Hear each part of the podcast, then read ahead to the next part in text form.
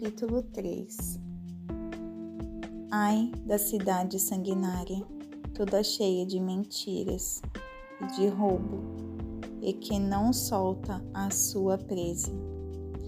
Eis o estalo dos açoites, o estrondo das rodas, o galope dos cavalos e os carros que vão saltando, os cavaleiros que esporeiam as espadas brilhantes, as lanças reluzentes, uma multidão de feridos, massa de cadáveres, mortos sem fim. Chegam a tropeçar sobre os mortos. Tudo isso por causa da grande prostituição da bela e encantadora prostituta, da mestra de feitiçarias, que seduzia as nações com a sua prostituição e os povos com as suas feitiçarias. Eis que eu estou contra você, diz o Senhor dos Exércitos. Levantarei as abas de sua saia sobre o seu rosto e mostrarei às nações a sua nudez e aos reinos as suas vergonhas. Vou jogar sujeira sobre você, tratá-la com desprezo e transformá-la em espetáculo. Todos os que a virem fugirão de você e dirão: Nínive está destruída. Quem terá compaixão dela? De onde buscarei quem a console? Será que você é melhor do que Tebas? Que estava situada junto ao Nilo, cercada de águas, protegida pelo mar e tendo as águas por muralha? A Etiópia e o Egito eram a sua força, força sem limites. Put e Líbia eram seus aliados. Todavia, ela foi levada ao exílio.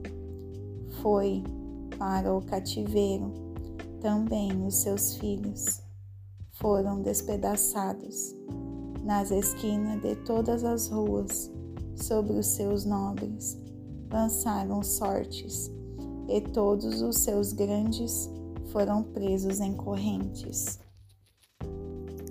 Também você, Nínive, será embriagada e se esconderá também você procurará um refúgio contra o inimigo. Todas as suas fortalezas são como figueiras, com figos prematuros. É só sacudir a figueira que os figos caem na boca de quem os há de comer. Eis que os seus soldados são como mulheres, os portões do seu país estão completamente abertos para os inimigos. O fogo destruiu as trancas. Tire água para o tempo do cerco. Reforce as suas fortalezas. Entre no lado e pise o barro. Pegue as formas para fazer tijolos. No entanto, você será consumida pelo fogo e exterminada pela espada, como folhas devoradas pelos gafanhotos. Multipliquem-se como os gafanhotos. Tornem-se tão numerosos como eles.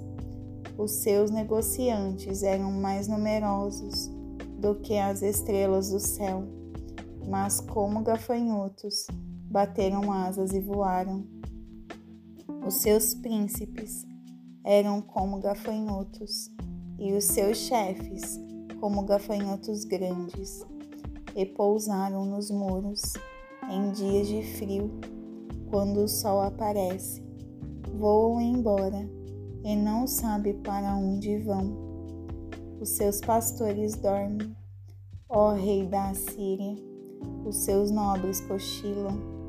O seu povo está espalhado pelos montes e não há quem possa juntá-lo. Não há remédio para o seu mal. O ferimento é grave, Todos os que ouvirem falar do que aconteceu com você baterão palmas, pois quem não foi vítima da sua crueldade sem fim?